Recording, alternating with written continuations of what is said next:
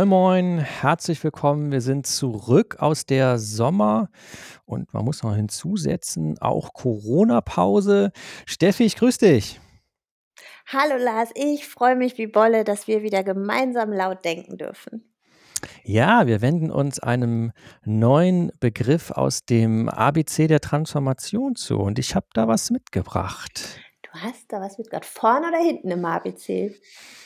Oh, so eher vorne. Ich würde gerne mit Mhm. dir über Fehlerfreundlichkeit reden. Fehlerfreundlichkeit. Und das ist erstmal schon eine total spannende Kombi. So hört man das Wort auch seltener. Wie bist du denn darauf gekommen? Ich habe tatsächlich im Vorfeld gedacht, ich würde gerne mit dir über Fehlerkultur reden. Das ist so ein etwas bekannterer Begriff, ne? Den Mhm. hört man dann öfter mal, gerade so im Unternehmenskontext.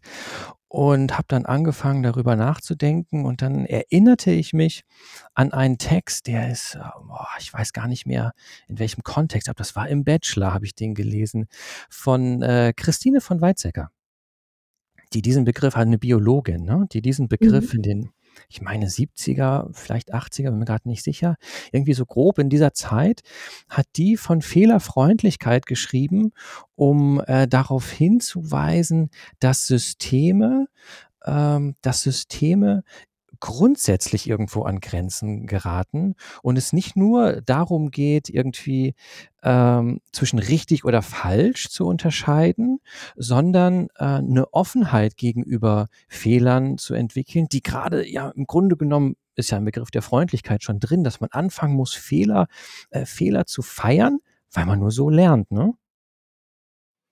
Das heißt, dass man sie quasi begrüßen soll und sich auf sie freuen darf? Ja, auf gewisse Weise schon. Auf gewisse Weise schon.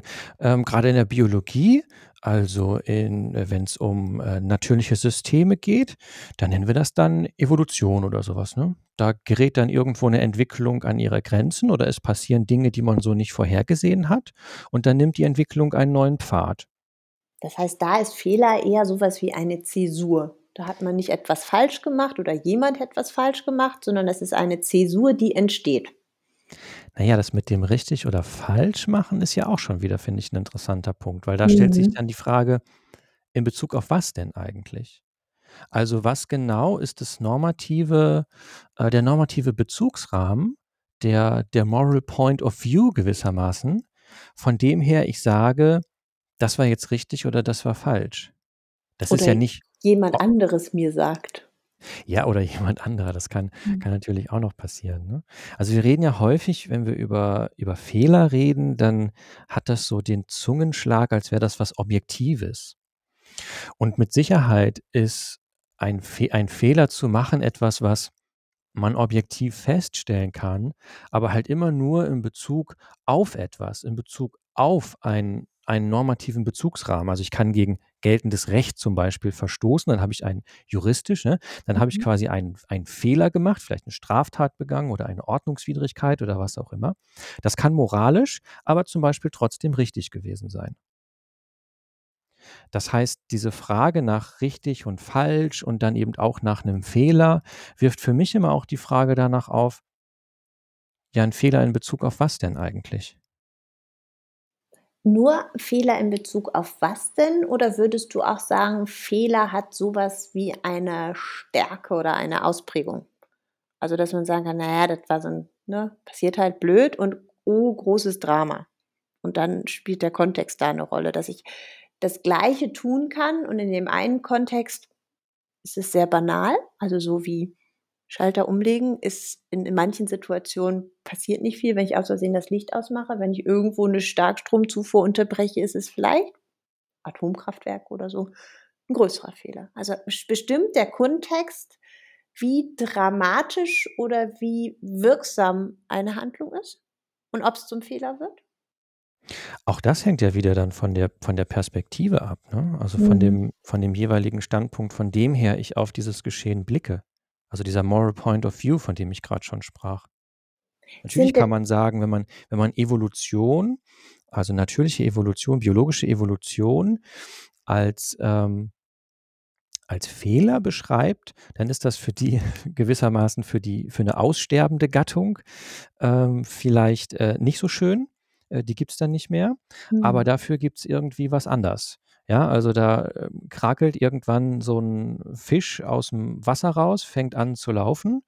So, ist dann eben für den halblaufenden Fisch, der vorher im Wasser war, irgendwie nicht mehr so cool. Für all das, was danach draus entstanden ist, inklusive so Menschen und, ähm, ähm, dergleichen, irgendwie dann doch. So, das heißt, die Frage nach der Perspektive ist wichtig. Und dann kannst du natürlich wieder rangehen und zum Beispiel sagen: „Na ja, der Mensch, ähm, oder oder Menschen, den Menschen gibt's ja nicht, es gibt ja nur Menschen im Plural, ähm, die, äh, sind schon irgendwie was ausgesprochen Ambivalentes, ne, von denen viel Hoffnung ausgehen kann, viel Verantwortung ausgehen kann, die zugleich aber auch so was wie, ähm, lebensbedrohliche Zustände auf diesem Planeten hergestellt haben. So, und da bist du also, du kommst nicht raus aus der Nummer, wenn du über Fehler redest, immer auch, ähm, zu sagen, in Bezug auf was und von welcher Perspektive aus. Also, äh, cui bono, ne? Wer wer profitiert, wer guckt in die Röhre? Ka kann es denn sein, dass sich etwas erst später, also so historisch Zeitlichkeit zu einem Fehler herausstellt? Also, hat das hat hat Fehler und Fehlerfreundlichkeit eine eine zeitliche Dimension? Mit Sicherheit. Mhm. Mit Sicherheit. Also, viele viele von den von den Dingen, bei denen wir im Sozialen von Fehlern reden, ist ja nicht richtig oder falsch, äh, in dem Sinne, wie die, ähm, 2 plus 2 5 ergibt. Mhm. Ja, wenn ich sage, 2 plus 2 ergibt 5 so, dann bewege ich mich im Rahmen von, ähm, einem einem Denkgerüst, in dem Fall der Mathematik, die nach, äh, bestimmten Regeln verläuft. Und mit diesen Regeln breche ich, wenn ich sage, 2 plus 2 ergibt 5. So, aber wenn wir jetzt in irgend 'nem organisationalen Kontext unterwegs sind oder wenn es um Fragen gesellschaftlicher Transformation geht, kann ich ja nicht äh, sagen, dass dieses oder jenes, äh, objektiv irgendwie und im Vorfeld schon ein Fehler gewesen ist. Sondern das, was da worum es da häufig geht, ist ja, dass Erwartungen enttäuscht werden. Es ist nicht so passiert, wie ich etwas erwartet habe, dass es passiert. Haben denn dann Fehler für dich etwas von nicht absichtsvoll? Also, gibt es etwas anderes für ich mache etwas nicht richtig und mit Absicht? Also, ne, so wie vorhin juristischer Fehler, da kann ja 'ne Absicht hinterliegen. Mhm. Oder dies es geht es darum, dass etwas passiert, ungewollt, weil ich's nicht besser wusste, weil ich die Zusammenhänge nicht erkennen konnte, weil plötzlich andere Dinge im Umfeld auch passieren. Also, wie viel Absicht steckt in Fehlern? Wie viel Absicht steckt in Fehlern? Ähm, würde ich sagen, es müssen wir uns den Einzelfall angucken, ne? Kann ich jetzt Mhm. nicht im Allgemeinen irgendwie so sagen, sondern in manchen Kontexten, äh, kann sich ja das normative System ändern. Das heißt, ich fange auf einmal an, hinterher den gleichen Sachverhalt, den Mhm. ich vormals, ähm, gemessen an anderen Maßstäben für richtig befunden habe, wo ich jetzt sage: „Na, mit den Maßstäben war ich vielleicht 'n Ja. bisschen 'n bisschen falsch“, ne? So, ich lege jetzt andere Maßstäbe an und deswegen a anerkenne ich, dass ich etwas, was ich getan habe dass sich das als 'n Fehler herausgestellt hat. In Bezug auf dieses neue Mhm. dieses neue Kategoriensystem, diese neuer dieser neue normative Bezugsrahmen. Warum ich frage, ist in dieser Kombination mit Freundlichkeit also, ich ich stelle es mir oder aus aus meiner eigenen Perspektive wäre es für mich 'ne Herausforderung, wenn Menschen nicht unbedacht, sondern mit sehenden Auges Fehler machen, weil wir dürfen ja alle Fehler machen. So, das ist wichtig, um so dazuzulernen. So, Stimmt, ja, ja, äh, und wo stimmt. ich dann denken würde so: „Hm, wie viel absichtsvoller Moment darf in einer Fehlerfreundlichkeit liegen oder geht es um einen lernenden Moment?“ Weil wenn ich eine Absicht dahinter habe, geht es mir ja nicht darum, etwas Neues zu erreichen, sondern strategisch etwas in Kauf zu nehmen, weil ich etwas anderes ne, das, was du mit dem mit dem Nutzen Mhm. vorhin hattest, da da wäre ich persönlich wenig fehlerfreundlich, wenn ich merken würde, das war jetzt aber mit Absicht. So. Ja. Ähm, oder absichtsvoll oder strategisch oder aufs eigene Wohl bedacht, ne? So dann Mhm. Ja, es geht mir Ähm es geht ja weder mir, noch ging es damals der Christine von Weizsäcker darum Mhm. zu sagen, wir wollen irgendwie 'ne Zerstörungsfreundlichkeit Mhm. haben, ja? Oder wir wollen irgendwie ein, ähm ein eine ein Feiern, ähm, des des Destruktiven auf den Weg bringen, so. Darum geht's ja gar nicht, Mhm. sondern wenn wir uns soziale Systeme anschauen, können wir da eben, das war der Punkt von ihr als Biologin, können wir lernen von äh, biologischen Systemen. Mhm. Nicht in, diesem Schmal, nicht in dieser Schmalspur-Variante, wie das dann in den 80ern in evolutorischer Ökonomik und so passiert ist, wo dann irgendwelche ähm, ähm, Mutationen und ähnliche äh, Abläufe aus aus der Biologie so eins zu eins übertragen worden sind auf, äh, auf soziale Zusammenhänge. Das gar nicht, sondern zu sagen, wenn wir äh, auf eine andere Art, wenn wir uns weiterentwickeln wollen, als eine Gesellschaft oder als eine Gemeinschaft, als eine Familie, als eine Organisation, als eine, als eine Stadt, als ein, ähm, ein Quartier, ein Kiez, was auch immer. Äh, wenn wir uns weiterentwickeln wollen, dann können wir nicht ähm, immer schon so tun, als wüssten wir alles von Anfang an. Und wir können auch nicht nur das tun, wovon wir mit absoluter Gewissheit sagen können, dass es die Konsequenzen hat, die wir uns erhoffen. Sondern äh, wenn wir sozial handeln, braucht es irgendwo auch ein, ein, ein, ein Moment des Risikos, wo wir nicht so genau wissen, ähm, was denn eigentlich jetzt passiert und dieses Moment des Risikos heißt, ich muss Fehler als Möglichkeit, äh, dazu zu lernen, begreifen. Mhm. Das heißt, ich muss Organisation, ich muss Strukturen, ich muss Institutionen schaffen, in denen Menschen auch mal Fehler machen dürfen. Wenn sie anfangen, Angst zu haben davor, ähm, was falsch zu tun, wo man dann immer noch drüber reden müsste, falsch in Bezug auf was denn eigentlich, ähm, da entsteht, da entsteht eine Kultur, die, die halt durch, durch Angst geprägt ist, die durch Zurückhaltung geprägt ist, die durch Dienst nach Vorschrift geprägt ist, die in dem Sinne wenig Innovatives mit sich bringt, wenig Neuheit mit sich bringt, wo äh, wenig so exploratives, erkundendes, pionierhaftes irgendwie mit drin ist, weil kein Risiko übernommen wird. Mhm. Wie sehr hängt dann die, die Betrachtung eines Fehlers von dem ab, was wir als normal anerkennen, erkennen, ansehen. Also mich erinnert das so ein bisschen aus diesem Begriff des spannungsbasierten Arbeitens, der in der Holokratie eine ganz große Rolle spielt, die erstmal davon ausgehen, eine Spannung ist an sich weder positiv noch negativ, sondern sie ist das, wie wir sie interpretieren. So ein bisschen wie bei Strom. Ne? Geht er in uns, ist so semi-gut, geht er in die Lampe, wird's hell. Ähm, wir fangen selten an zu leuchten, wenn wir unter Strom stehen. In keinerlei Hinsicht. Die, diese Idee des spannungsbasierten Arbeitens sagt ja erstmal, ne, eine Spannung erleben an sich ist das, also eine Spannungsfreundlichkeit könnte man dann ja auch sagen, ist das Gute, weil ich mich ähm, die Möglichkeit habe, Scheuklappen abzulegen, Perspektiven neu zu hinterfragen, Informationen anders zu teilen, Rollen, Routinen zu hinterfragen. Und in die Richtung könnte eine Fehlerfreundlichkeit ja auch gehen, dass ein, ein Fehler erstmal nur als nicht Erwartetes in dem, was wir als normal finden, sehen und im Prinzip ja gar nicht wissen, ähm, in, in dem Moment gar nicht wissen, ob es wirklich ein Fehler war, weil wir es ja nur historisch in, in die Vergangenheit betrachten können, ob es ein Fehler war. Also zumindest ich kenne dieses Erleben, dass ich erst im Nachhinein bei manchen Dingen weiß, ja, in dem Moment hat es sich falsch angefühlt, aber am Ende war es genau gut und richtig so, dass ich das so gemacht habe. Sei es bei beruflichen Entscheidungen, sei es bei ähm, Wegen, die man geht, sei es bei so ganz einfachen Alltagssachen, ne? dass man im Nachhinein denkt, ach, siehst du, dafür war es gut.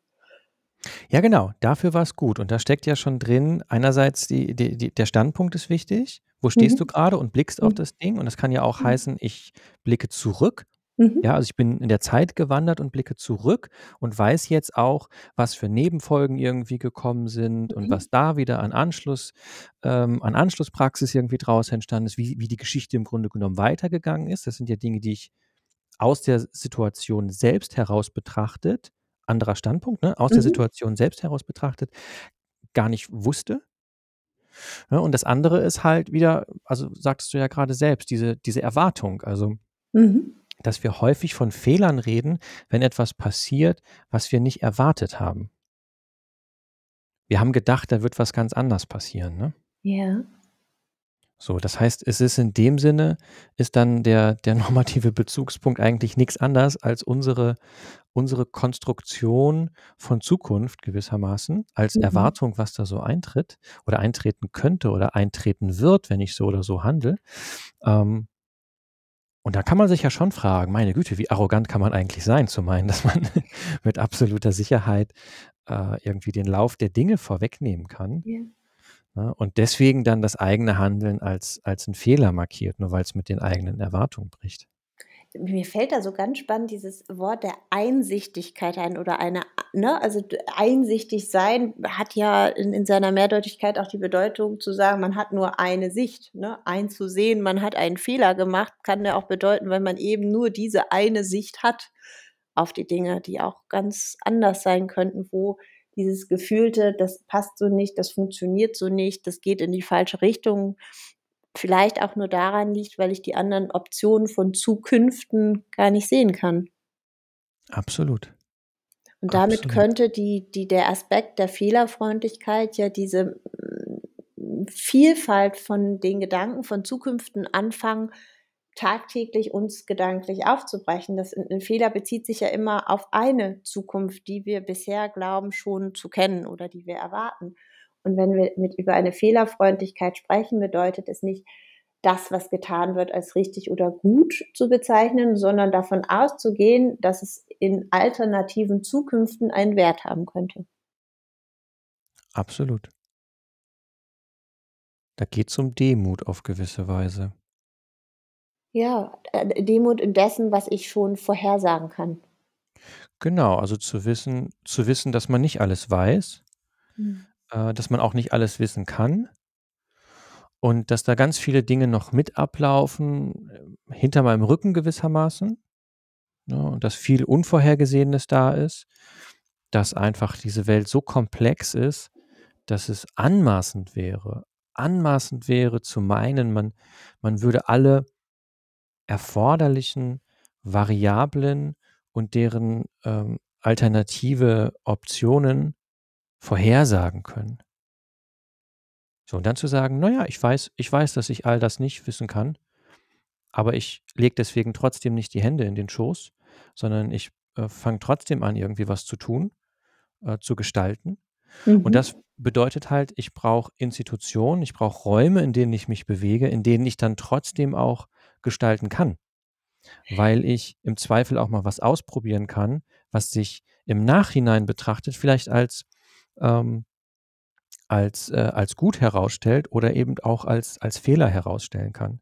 Genauso wie, wie umgekehrt, ne? in der Situation sich als Fehler herausstellen kann und im Nachhinein betrachtet, so wie du selber sagtest, dann man, man weiß nicht, wofür es gut war.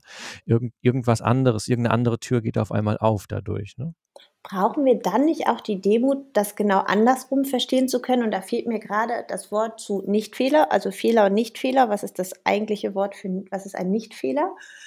Ähm, dass Dinge, die wir jetzt als Nichtfehler ansehen und begreifen, durchaus sich im Nachhinein auch als Fehler herausstellen könnte. Also es, es gibt nicht diese Sicherheit, dass auch wenn es sich jetzt richtig anfühlt, wenn andere mir sagen, das ist korrekt oder passend oder normativ gut, dass ich das auch im Nachhinein herausstellen kann. Also beispielsweise, wie wir uns ernährt, wie wir uns bewegt, wie wir ne, in alltäglichen Entscheidungen des, des Lebens, wo sich jetzt noch als richtig anfühlt, wir eigentlich auch die Demut entwickeln müssten, zu hinterfragen, könnte das nicht auch ein Fehler sein?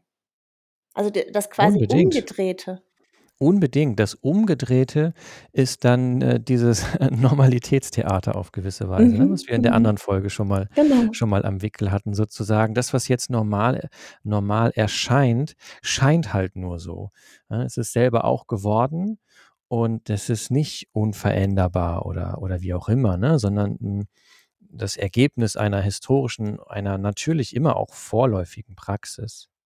Damit hätte Fehlerfreundlichkeit ja eigentlich so eine Zweidimensionalität. Zum einen des darauf Schauens, des Hinterfragens als das, was jetzt als Fehler angesehen wird, ist es wirklich jetzt und morgen einer? Und wie könnte dieses Morgen anders aussehen, wenn wir es doch zulassen? Und das Hinterfragen als das, was wir als Standard, als normal ansehen, bewusst auch immer kritisch darauf zu fragen, könnte es nicht auch ein Fehler sein? Ne, damit wird diese Fehlerfreundlichkeit in, in beiden Aspekten interessant. Und zwar nicht als etwas, wo ich dann sage, so, oh, oh Gott, oh Gott, das ist schlimm und jetzt gibt es irgendwelche Sanktionen oder Restriktionen, sondern das als dauernden Impuls des Lernens zu verstehen. Ja. Ja, ja. Und damit wäre alles und nichts ein Fehler. Ja, das hängt dann wieder, würde ich sagen, also, g ne, also, das sehe ich ne, so sehe ich's nicht. Also, Hm. alles und nichts, ähm, ne. Ähm, es ist halt immer die Frage nach dem Maßstab, ne? Genau, aber im im im Grundsatz ist es erst mal ohne also, allein die Handlung, die Entscheidung, was auch immer, ist ohne den Bezug weder Fehler noch Nicht-Fehler. Es ist einfach Ja, es ist erst erst das. es ist erst mal es ist erst mal 'ne Praxis. Das das ja, Genau, ja es ist klar. und damit ist im im 1. Bezug alles und nichts ein Fehler, weil es erst mal nur eine Praxis ist. Und die Praxis, die wir im Moment aber dann darauf legen, ist zu sagen, wir schauen uns an, was in dem Kontext dessen, was wir schon kennen, ein Fehler ist und schauen nicht darauf, ob dessen, was wir kennen, vielleicht nicht Fehler beinhaltet, die wir noch gar nicht sehen und haben Spaß daran, die zu suchen, weil wir daraus etwas lernen können. Sondern wir haben im Moment ja eher die Tendenz zu sagen, und da bin ich so sehr bei dem Begriff der Freundlichkeit, möglichst Fehler zu vermeiden, Mhm. als sie eher als spannende Schnitzeljagd zu sehen und sie zu suchen, um daraus was zu lernen. Mhm. Also, Fehler haben Ja. so was Schlechtes, was man nicht will, was was nicht auftreten darf, was nicht was man sucht, um es zu vermeiden. So, da das Ja. es fehlt so dieser Feiermoment, so: „Guck mal, ich habe einen, lass uns was draus machen.“ Ja, genau. Ja, genau. Also, das eine ist, äh, Fehler sind ist 'ne Zuschreibung. Mhm. Es liegt nicht in der Sache selbst, ob etwas, äh ne, sondern es ist es ist 'ne Zuschreibung, so wie dieser berühmte Aphorismus von von Nietzsche, ne, dass es keine moralischen Phänomene Mhm. gibt, sondern nur moralische Zuschreibungen gibt. Das ist ja im Grunde genau das. Also, die Dinge sind erst mal nur so die Dinge, die Phänomene sind die Phänomene. Und dann, wenn man von einer bestimmten Perspektive, Moral Point of View, in Bezug auf ein bestimmtes, ähm, Normsystem kann man dann sagen: „Okay, ist richtig, ist falsch, ist gut, ist Mhm. ähm, wir achten es oder wir wir ächten es, wir finden es für moralisch richtig oder für falsch“ und, und, und, und, und. Ähm, das ist das eine. Und das andere ist, dass es ja auch nicht drum geht, ähm Fehler Fehler, äh Ja, das heißt, es geht nicht darum. Das stimmt das stimmt so auch nicht. Also, ich habe grad so 'n 'n doppeltes Moment im Kopf, das muss ich noch Mhm. kurz entknoten. Ähm, das eine ist, dass ich natürlich nicht will, dass, ähm, was du vorhin sagtest, da irgendwo am Atomkraftwerk, keine Ahnung, was für Humbug getrieben Mhm. wird oder der, ähm, 'n 'ne Zugführerin, äh, den Zug entgleisen lässt oder irgendwie so was, ne? Natürlich ist es nicht so, dass ich dass ich das diese Art von von, ähm von Fehlern irgendwie will oder gar begrüßen würde, wenn's passiert, um dann zu gucken, ob wir vielleicht aus 'nem Zugunglück irgendwie noch was Positives herauskramen können, so. Darum darum geht's mir überhaupt nicht, sondern es geht mir um die Frage, wie wir wie wir, ähm, mit Fehlern umgehen. Weil egal es ist doch im Grunde egal, ob wir Fehler verbieten auf 'ner juristischen Ebene oder auf 'ner kulturellen Ebene irgendwie normativ sanktionieren oder ob wir das nicht tun. Fehler passieren ja so oder so. Mhm. Ähm, und wenn ich jetzt anfange, halt Fehler zu äh, zu verbieten, Fehler irgendwie also 'ne Kultur schaffe, in der wir über Fehler nicht reden können, ähm, dann führt das ja eher dazu, dass Fehler vertuscht werden, dass sie totgeschwiegen werden, ähm, dass irgendwie, äh, sie gar nicht thematisiert werden und wir in dem Sinne gar nicht daraus lernen können aus dem, was da passiert ist. So, und wenn wir jetzt sagen, selbst aus solchen grausamen Dingen wie einem Zugunglück ähm, wollen wir was lernen, damit es zukünftig nicht wieder passiert. Darum geht's ja, Mhm. Dann brauche ich doch 'nen bestimmten Umgang mit mit Fehlern, um in dieser Situation für diejenigen, die vielleicht ähm, dazu beigetragen haben, dass 'n Zug entgleist, ähm, dass die da offen drüber reden können. Damit das nicht wieder passiert. Genau, damit man daraus Mhm. lernen kann aus diesem Fehler. Verstehst du, was ich meine? Also, es geht Mhm. jetzt nicht da drum, irgendwie Dinge zu provozieren, damit Sachen kaputtgehen, aber Sachen ein gehen Sachen gehen Umgang damit.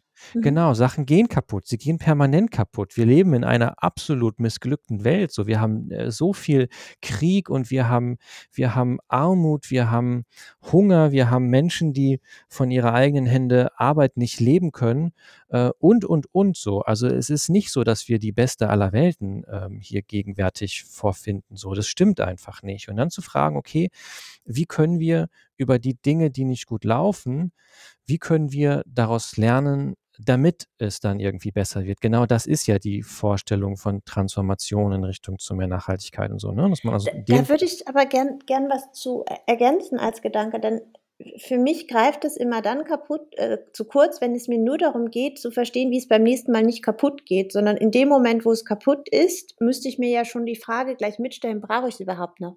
Also ist es überhaupt notwendig, dass ich lerne, wie es nicht wieder passiert? Oder ist es eher notwendig, dass es diesen Zusammenhang gar nicht mehr gibt? Ja, das wäre ja Gegenstand des Lernprozesses, ne? Ja, aber da greift mir dieser Umgang mit Fehlern häufig zu kurz. Ne? Also mhm. wenn ich immer wieder lerne, ähm, was ist denn ein einfaches Beispiel?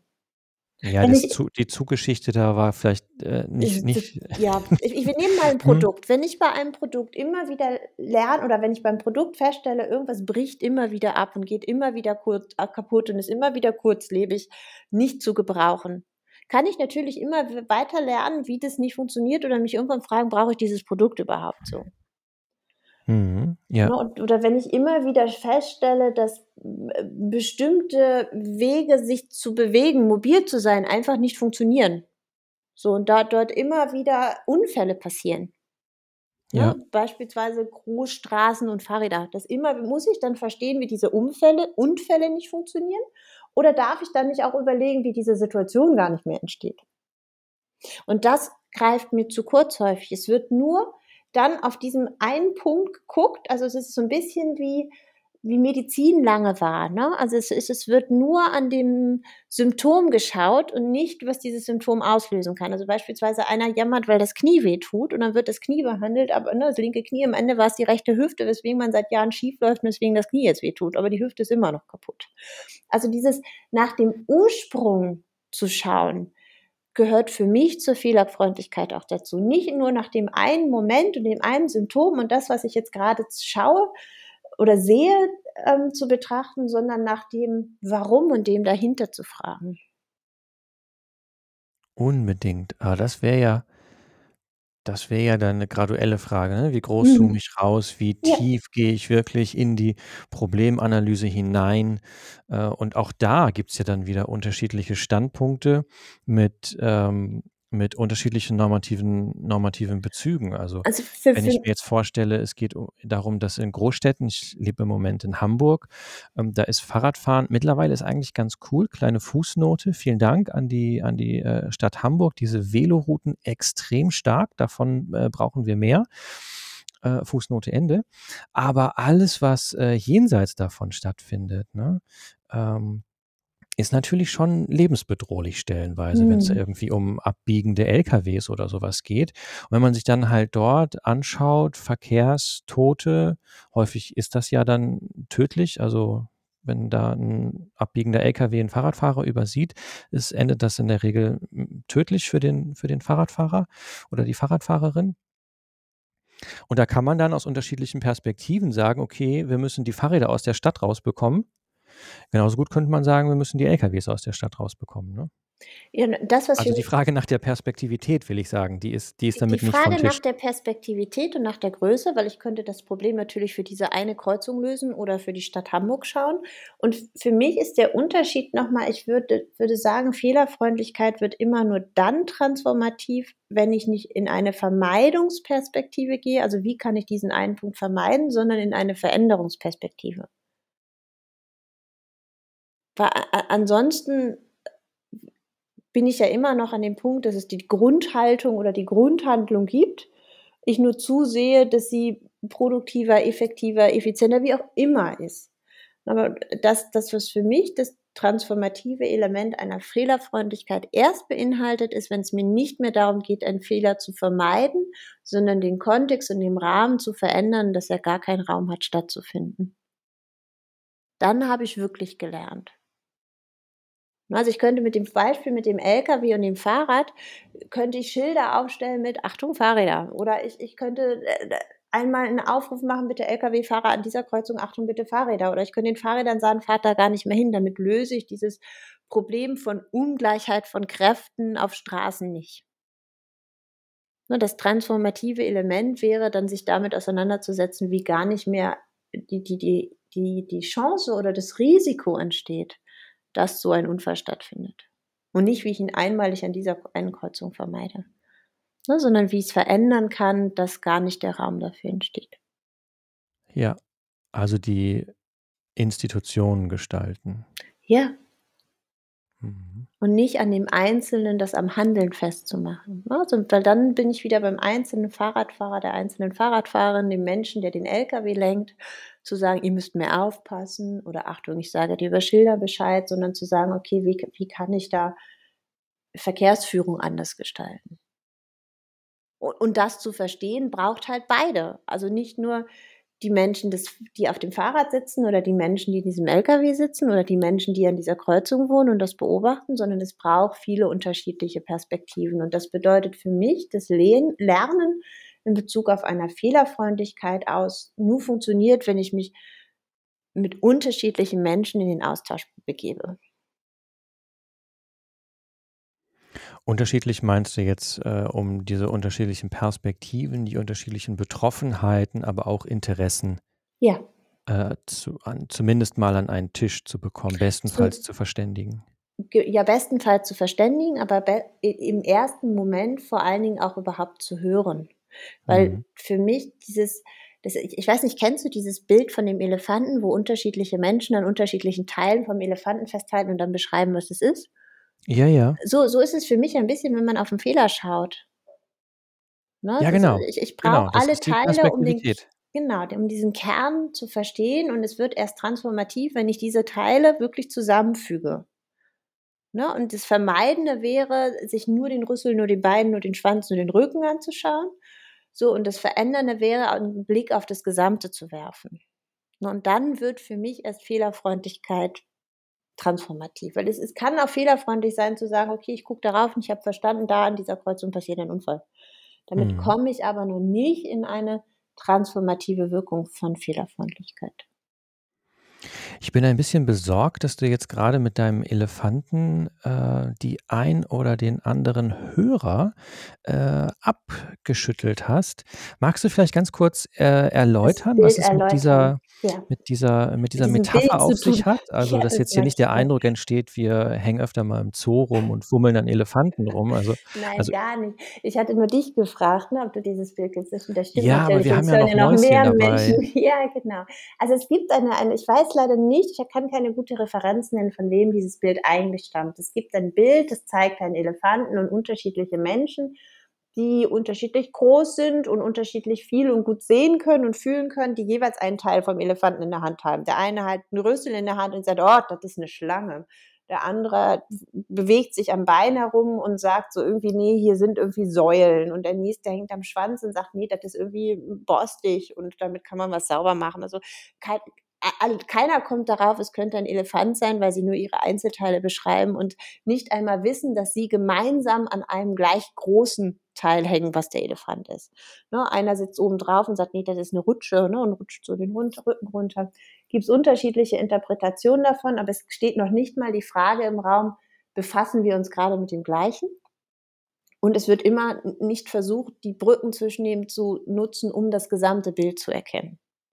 Ne, also das wäre in dem Fall deines Unfallbeispiels, äh, es wird nur mit dem Fahrradfahrer gesprochen, es wird nur mit dem oder Fahrradfahrerin gesprochen, es wird mit dem Menschen im LKW gesprochen, es wird mit Passanten gesprochen, es wird mit dem Stadtentwickler gesprochen. So und ähm, am, am Ende spielt der Unfall an sich gar keine Rolle. So, sondern auch nicht dieses, diese Idee davon, wie man dort gemeinsam Mobilität anders, sodass man sowohl logistisch als auch einzelne Menschen bewegen, sich verändern kann. Also da, da war ich gedanklich bei diesem Beispiel vom Elefant. Und ich glaube, es braucht einen moderierenden Moment, um diese Einzelteile in den Austausch zu bringen und dann das gesamte Bild zu sehen. Und ja. damit für, bedeutet für mich, dass Fehlerfreundlichkeit nicht nur eine individuelle Haltung ist, sondern eine gemeinsame Praxis. Ja, ganz genau. Praxis und in diesem Sinne eben dann 'ne Kulturfrage, ne, Ja. also als die Praxis des Sozialen. Ich kenne diese äh, diese Geschichte aus konstruktivistischen, ähm. Theoriesträngen, also als erkenntnistheoretisches, ähm, Konstrukt beziehungsweise als 'ne als 'ne Erzählung, als 'ne Metapher, um um klarzumachen, dass das Erkennen und Verstehen was mit Wahrnehmen zu tun hat Mhm. und dass, ähm dass, ähm, Erkenntnis ohne Erkenntnissubjekt nicht möglich ist. Also, es ist es gibt kein kein keine Erkenntnis ohne ein erkennendes Subjekt. Ähm, das ist so eine eine der zentralen konstruktivistischen, ähm, Thesen oder Ausgangs Ausgangsbedingungen, ne? Das ist also das, was wir jetzt tun, so von oben auf die Szenerie drauf gucken und sagen, der eine fasst da am am am Ohr, der andere am Rücken, der nächste Mhm. am Bein und es ist ja 'n Elefant, ihr müsst doch nur mal hingucken so. Diese Situation, die gibt es nicht. Mhm. Ja, wir können in Praxi, also im im tatsächlichen Leben können wir nicht rauszoomen irgendwie und von oben den Blick vom Nirgendwo, wie, ähm, Thomas Nagel das mal geschrieben hat, den Blick von nirgendwo werfen. Äh, im echten Leben funktioniert das nicht, sondern wir sind immer gebunden an die einzelnen Perspektiven der Leute, die da halt dann am Bein oder am Bauch oder wo auch immer von diesem Elefanten grade rumtasten. So, und das ist wichtig, ne? Das ist super wichtig, wenn wir über Perspektivität reden. Wo sind wir grad dran? Wie blicken Mhm. wir auf die Welt? Was nehmen wir da grade wahr? Und dann, wie reden wir miteinander, um uns darüber zu verständigen, dass wir's, ähm, nicht mit einem Tau, Schlangen, Säulen, Wandwesen zu tun haben, sondern vielleicht es um einen Elefanten geht. Mhm. Ja, Umgang Umgang mit Fehlern braucht äh, braucht Verständigung von Perspektivität. Und das wiederum braucht Räume, in denen also nicht Räume im Sinne von Zimmer, ne, 4 Wä 4 Wände und 'n Fenster, ähm, sondern Räume im Sinne von äh, Settings, irgendwie Institutionen, in denen wir uns bewegen, äh, braucht Räume, in denen wir diese Perspektivität verständigt bekommen. Und ich würde im Kontext des des Wortes Fehler Freundlichkeit auch sagen, es braucht nicht nur Demut zu sagen, so, ne, auch es gibt andere Perspektiven und mein Zugang mag da gar nicht der einzig wahre wirkliche sein, sondern es braucht auch die Dankbarkeit dafür, das teilen zu dürfen und von anderen geteilt zu bekommen, um sich weiterentwickeln zu können, ne? Weil in dieser Fehlerfreundlichkeit steht steckt ja etwas, ähm was sonst selten mit Fehlern verbunden wird, sondern etwas für so: „Es ist gut so, dass wir das haben und dass wir das teilen können.“ Und nicht so ein ne, einer kriegt einen auf 'n Deckel und dann gucken wir mal, wie wir's denn zur Not gerettet kriegen, ne? Also, dieses in in diesen Räumen und in diesem Austausch sollte ich würde sogar gerne selber sagen, darf nicht so etwas wie an den Pranger stellen, ähm Raum bekommen, sondern es es braucht da eine eigene Form von wertschätzender Haltung und Kommunikation, die darin einen einen Entwicklungswunsch sieht und nicht ein Schuld-Abladen. Ja, wir sind beide in in unterschiedlichen Organisationen tätig, in unterschiedlichen, ähm, Institutionen damit auch tätig. Was macht für dich 'ne fehlerfreundliche Kultur aus?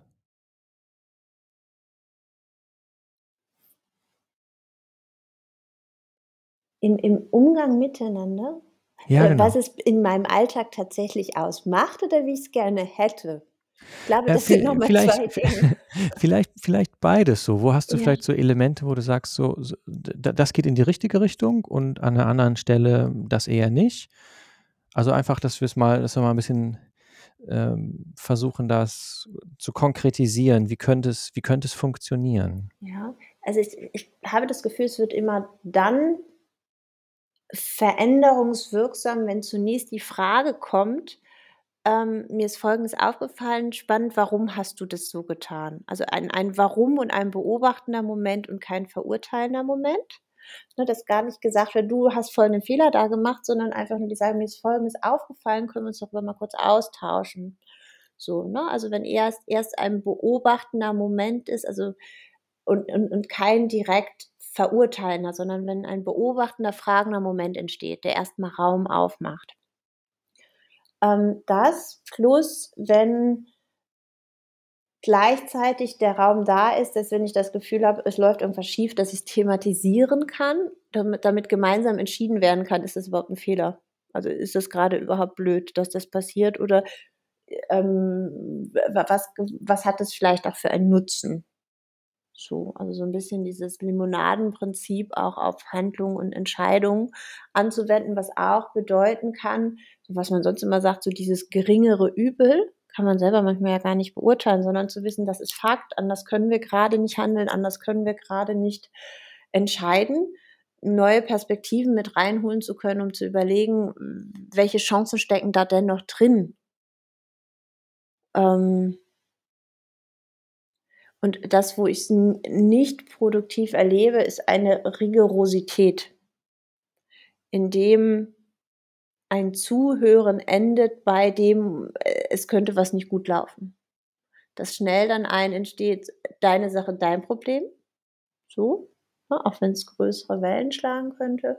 Oder wenn ein, ähm wenn gar nicht Raum und Zeit ist, sich darüber auszutauschen, dass es gar nicht entstehen müsste. So, ne? Immer dann, wenn man weiß so, ja, da das hatten wir vorhin schon, da laufen wir jetzt sehenden Auges ein und ich ich habe überhaupt nicht die Möglichkeit, was dran zu ändern, weil es dafür keinen Raum gibt. Also, nicht mal Gesprächsraum, sich dem bewusst zu machen, ne? Also, manches, äh, kann man an Herausforderungen gar nicht verändern, kann man gar nicht aufgreifen, wird wissen, dass es passieren wird. Wenn man lieber doch frühzeitig darauf gemeinsam reagieren kann, kann man die Konsequenzen kleiner halten und gleichzeitig versuchen, noch in dem Moment etwas dran zu verändern. Ich glaube, das würde ich so zusammenfassen. Immer dann, wenn wenn wenn es ein gemeinsames Handeln gibt, erlebe ich es positiv. Immer dann, wenn es ein alleingelassen und, ähm, Abladen von Konsequenzen gibt, erlebe ich's als negativ.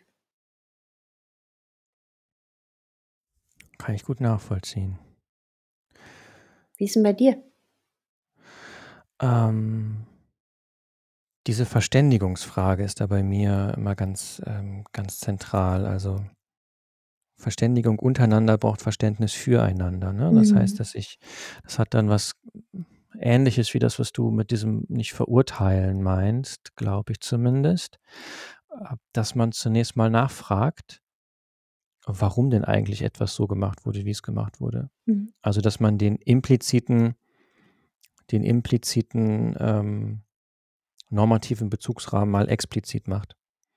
Dass man mal sagt, so: „Wa warum ist es so gelaufen, wie's gelaufen ist?“ Und dass wir vor allen Dingen das hat was mit Sprechen auch zu tun dass wir lernen, äh, miteinander miteinander in der Sache zu reden.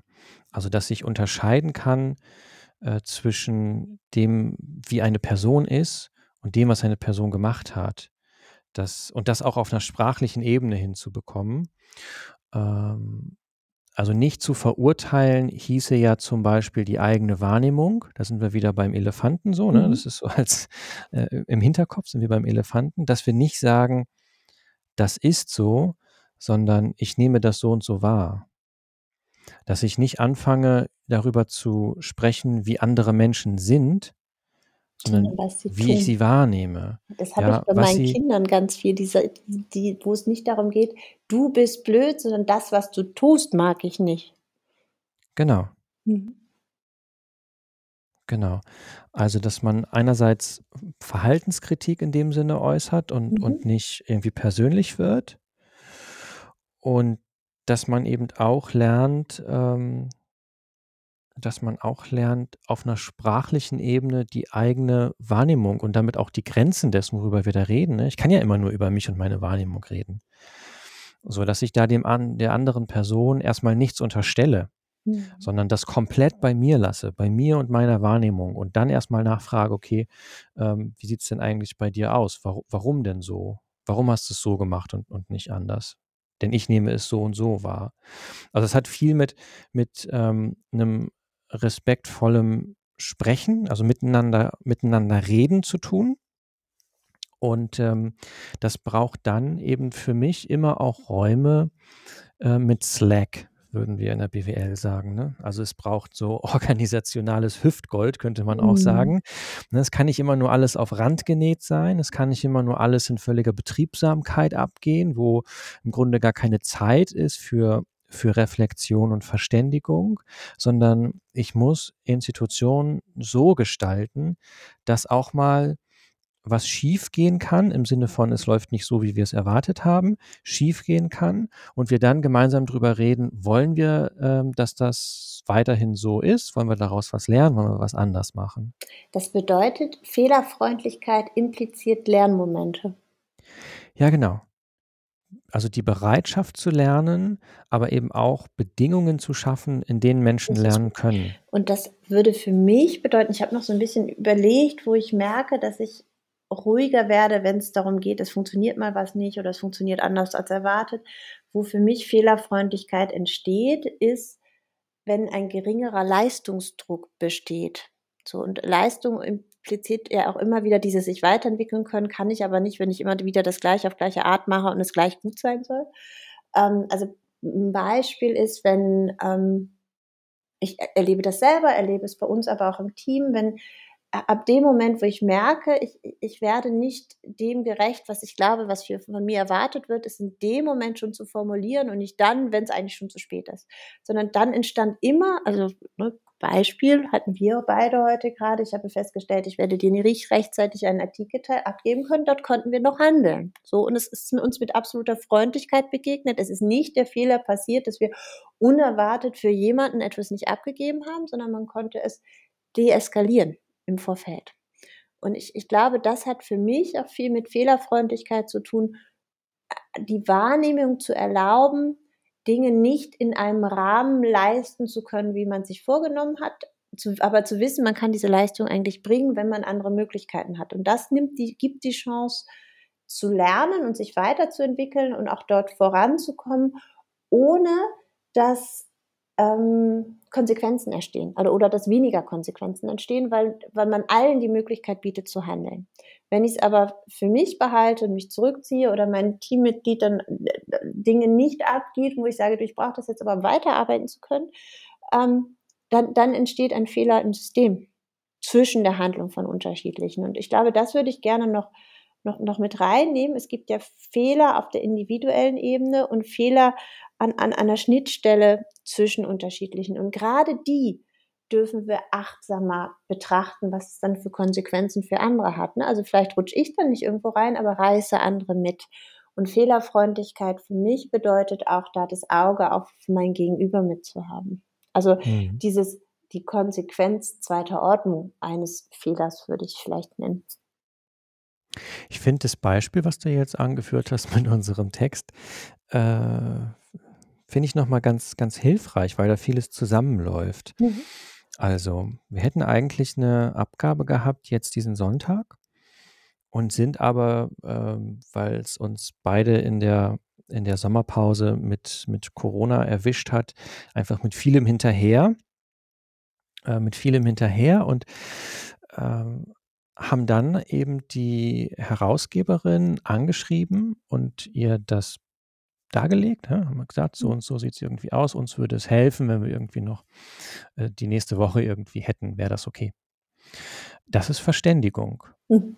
Ne, wir hätten jetzt auch sagen können, ähm, wir machen uns wir machen uns völlig völlig kaputt, äh, und ackern das Wochenende durch. Wie ich dich kenne, machst du's. An dieser Stelle tadele ich das schon mal öffentlich, dass du Mhm. das wieder tust. Ähm aber das war nur 'ne reine 'ne reine Fremdzuschreibung unsererseits, Ja. ne? Das war die reine Erwartung. Ähm, wir haben erwartet, dass die Deadline diesen Sonntag fix ist. So, und dann schreiben wir der der guten Frau und, ähm, legen ihr das dar und sie sagt dann: „Na, Ende nächster Woche ist für uns total in Ordnung, so, kein Stress“, ne? So, das heißt, in Es dem es war Moment ja sogar noch mal mehr. Sie sagte sogar: „Und ich hoffe, es geht euch gut.“ Also, es kam ja noch mal mehr an Wertschätzung zurück, was mich ganz runtergefahren hat, mir 'n gutes Gefühl gegeben hat und mir sehr viel mehr Raum gibt, jetzt frei zu denken. Ja, unbedingt, unbedingt. Ähm, der Punkt, auf den auf den ich hinaus wollte, war, dass dass es ja nur 'ne reine Zuschreibung unsererseits gewesen Mhm. ist, 'ne Unterstellung unsererseits, die Erwartung unsererseits, dass, ähm, der Sonntag jetzt irgendwie als Frist, ähm, 'ne Deadline im wörtlichen Sinne ist. Wenn wir die Mhm. überschreiben, fallen wir tot um oder irgendwie so. Und, ähm, dann sich zu verständigen und zu fragen: „Hey, sag mal, stimmt das eigentlich oder geht die Welt vielleicht doch nicht unter, wenn wir 'ne Woche später abgeben oder so?“ Und auf einmal stellt man fest: „Nö, die Welt geht nicht unter, ist total in Ordnung.“ Und ich glaube, das ist das, was für mich Fehlerfreundlichkeit auch impliziert, diese Spannung zu merken, da könnte was passieren und innezuhalten. Innezuhalten, noch mal hinzuschauen und in den Austausch zu gehen. Weil dann entsteht auch dieser Lernmoment, ohne dass etwas brechen muss. Ohne dass Genau. etwas unter Druck zerbricht, seien's Menschen, seien's Produkte, seien's Prozesse oder eben gerade auch die Natur. Ne, Mhm. sondern dass dieser Moment der Fehlerfreundlichkeit eine Haltung ist, die ein Innehalten braucht und so dann transformativ wirksam werden kann, weil wir's nicht nur vermeiden, sondern verändern können. Finde ich gut. Finde ich gut. Mich stimmt das sehr positiv. Weil ich so diesen Umgang also, es es nimmt Druck raus und alles, was Druck rausnimmt, lässt einen ja sogar im Inneren die eigenen Perspektiven mehr sehen, ne? Also, wir wir schaffen's ja auch, uns uns selber noch mal stärker in den Tunnel zu nehmen, wenn wir unter diesen Leistungsdruck geraten. Und we wenn wir uns selber öffnen können und nach außen öffnen und da eine Fehlerfreundlichkeit entsteht, können wir tatsächlich glaube ich, auf einem guten Weg sehen, wo wir verändern können. Und das dann Mhm. angehen, bevor es zu spät ist. Ja, also, dass es uns guttut, da sind wir ja im Grunde mit diesem Podcast damals gestartet, ne? Erinnerst du dich? Mhm. Die Transformationssehnsucht sozusagen. Ja. Das, worum es hier geht, also, 'ne Transformation hin, ähm, in eine zu einer nachhaltigen Welt. Das heißt nicht, dass diese Welt irgendwie schlechter wird, dass sie ärmer wird, dass sie mit weniger Freiheit, mit weniger Verwirklichungschancen, äh, mit weniger Genuss, mit weniger was auch immer verbunden ist. Ne, sondern es geht ja grade um das bessere Leben. Mhm. Ja, und das ist deswegen halt, ähm, 'ne Sehnsucht 'ne Sehnsucht nach gerade nach Veränderung irgendwie auch braucht. Ähm, das das war ja damals der der Startpunkt von unserem Podcast. Und jetzt zu sagen, diese Sehnsucht nach Veränderung, die braucht halt auch Räume, in denen in denen das einerseits ausprobiert werden kann, in dem andererseits andererseits auch, ähm, ja, fast schon kontemplativ, fast schon so in sich versunken Momente der der Reflexion auf das Geschehen möglich sind, ne? Wo wir also Mhm. anfangen können, uns die Frage zu stellen: „Wie bewerten wir das denn jetzt eigentlich?“ Weil Transformation ist ja kein äh, ist ja keine objektive Angelegenheit. Nein. Ist ja auch keine eindeutige Angelegenheit. und es ist Also vor allen Dingen keine keine Sache Einzelner. Absolut, es ist was Soziales. Ja. Bestenfalls was Demokratisches.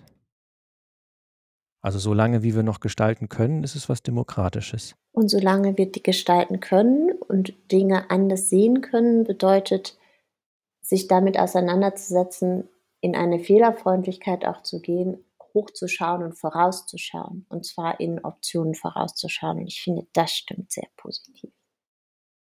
Ja, es nimmt Druck aus der Angelegenheit raus. Es macht Spaß, sich damit zu beschäftigen oder es es es gibt macht Vorfreude, sich damit zu beschäftigen. Ja, ob ob obgleich es dann kulturell an unterschiedlichen Orten natürlich leichter fällt als anderswo. Ich habe so die Vermutung, dass Umgang mit ähm, mit Fehlern, Umgang mit ähm, also, auch Reflexion da drauf, Umgang mit nicht Erwartetem, auch mit Neuem, dass wir, äh, hierzulande da 'n besonders dickes Brett zu bohren haben. Ja. Aber auch Also, aus auch Bäckern Bre Brettern, die man bohrt, kann man Dinge bauen. Ja, das ist richtig. Man kann aus gebohrten wie aus ungebohrten Brettern Dinge bauen. Ähm, aber zu wissen, dass äh, das vor bestimmten Herausforderungen irgendwie auch steht oder auch dann vor ähm, gesellschaftsbezogenen Bedingungen steht, finde ich schon, ich schon wichtig im Nachdenken, Mhm. Im, im Nachdenken über solche Dinge. Ne? Es ist jetzt also gar nicht mal so leichtes zu sagen, fangt doch mal an, traut euch doch mal was, experimentiert doch mal ein bisschen was, nehmt euch mal selbst nicht so wichtig. Das, also Mhm. gerade hier in Deutschland, meine Güte, wir müssen endlich mal lernen, es nicht so wichtig zu nehmen. Mhm. Das hat was mit Demut zu tun, Demut im Denken, Demut im Handeln. Da täte uns, da täte uns Ball flach halten. An vielen Stellen wirklich mal sehr gut. Also kulturell. Mhm. Kulturell Ball flach halten. Das denke ich. Fehlerfreundlichkeit braucht Ball flach halten. Jetzt habe ich auch ein passendes äh, Ding für die Zitatkachel. Möchtest du noch äh, was Druckreifes an dieser Stelle beisteuern zu diesem Gespräch? Was Druckreifes, das macht jetzt gar keinen Druck. ähm, ich, ich glaube, dass ähm, das, was für mich tatsächlich das Wichtigste ist, ist so das, was du vorhin so ein Stück weit gesagt hast, ist, ne, Druck rausnehmen heißt ähm, mit Fehlern gestalten. Die Fehler passieren und Fehler sind nicht etwas, wenn sie nicht absichtsvoll äh, gemacht werden, um Dinge zu zerstören, sind sie einfach Raum, der uns die Möglichkeit bietet, Neues anders zu machen.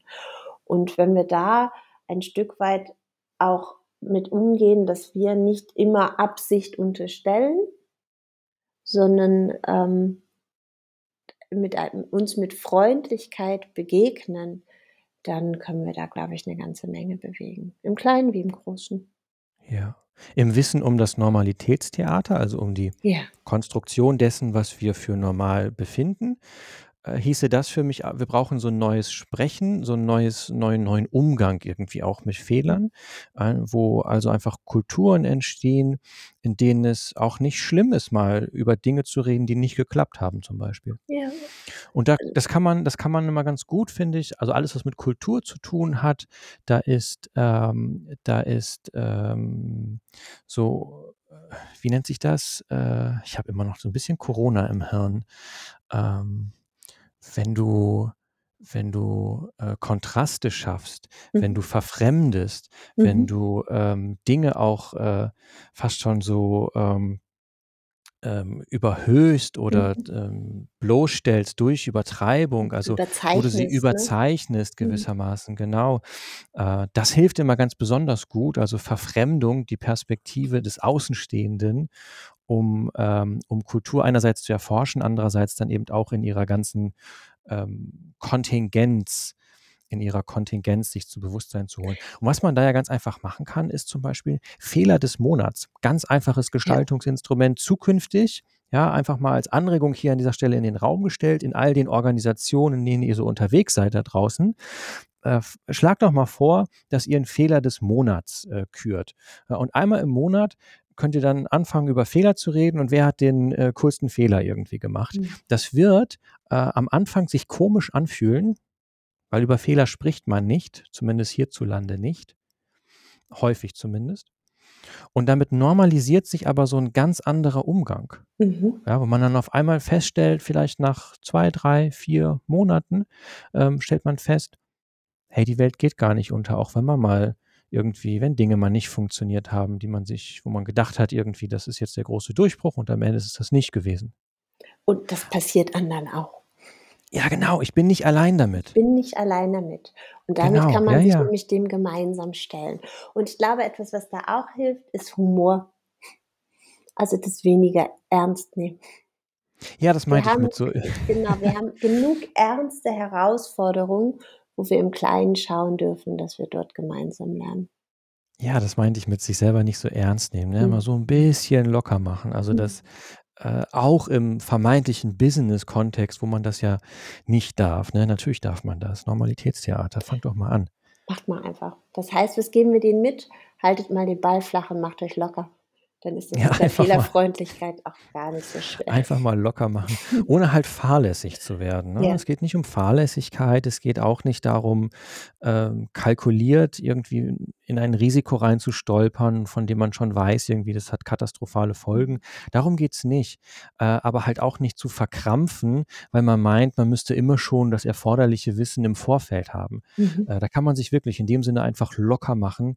nein, das perfekte Wissen gibt es nicht und nein, deswegen sollten wir trotzdem nicht anfangen, äh, äh, die Hände in den Schoß zu legen. Dafür anfangen auszuprobieren. That's it. Klingt gut. Klingt nach 'm Plan. Absolut. Du, das war mal wieder schön. Wir sind zurück aus der Sommerpause.